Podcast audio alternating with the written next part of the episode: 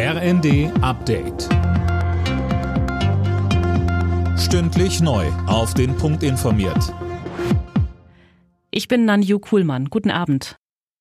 Kanzler Scholz hat angekündigt, die Ukraine weiter zu unterstützen. Bei einer Kundgebung des Deutschen Gewerkschaftsbundes zum Tag der Arbeit in Düsseldorf sagte Scholz Geld, humanitäre Hilfe und weitere Waffenlieferungen zu. Und weiter? Russland hat in der Ukraine nichts zu suchen.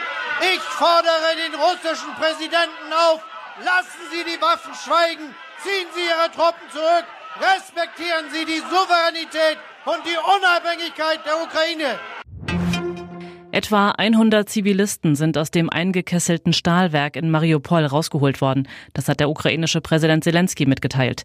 Die Evakuierungsaktion läuft derzeit noch. Anne Brauer mit den Einzelheiten.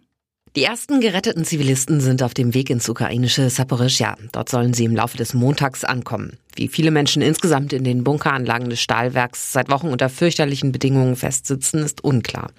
Es soll nun versucht werden, so viele wie möglich schnell in Sicherheit zu bringen. Hinter der Evakuierungsaktion stehen die Vereinten Nationen und das Rote Kreuz. Abgestimmt ist sie auch mit den Kriegsparteien, mit der Ukraine und mit Russland.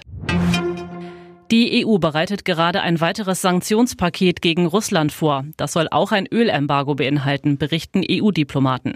Deutschland will das Ganze offenbar unterstützen. Als potenzieller Blockierer gilt vor allem noch Ungarn, heißt es. Berlins regierende Bürgermeisterin Giffey ist auf einer Kundgebung des Deutschen Gewerkschaftsbundes mit Eiern beworfen und ausgebuht worden. Aus der Menge heraus waren zwei Eier geworfen worden. Getroffen wurde Giffey nicht. Ihre Sicherheitsleute schirmten sie danach ab. Alle Nachrichten auf rnd.de